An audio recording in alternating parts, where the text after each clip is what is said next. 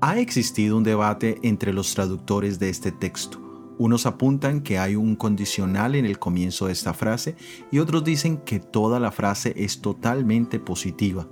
La mayoría afirma que sí hay un condicional, pero que no expresa duda ni incertidumbre, sino una total certeza de que Dios puede salvarles del horno si esa fuese su voluntad y si eso sirviera para glorificar su nombre. La fe manifestada por los jóvenes hebreos es genuina y digna de ser imitada.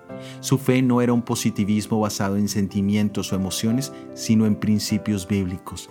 Ellos conocían el mandamiento y sabían las promesas por la obediencia, pero sabían que la voluntad de Dios podía ser que ellos murieran en el horno y que eso no cambiaría en nada su fe ni su obediencia.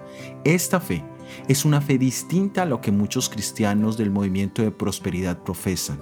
Ellos creen que la fe es una declaración que forza a Dios a hacer nuestra voluntad y que cuando las cosas no salen como nosotros pedimos es porque no tuvimos suficiente fe.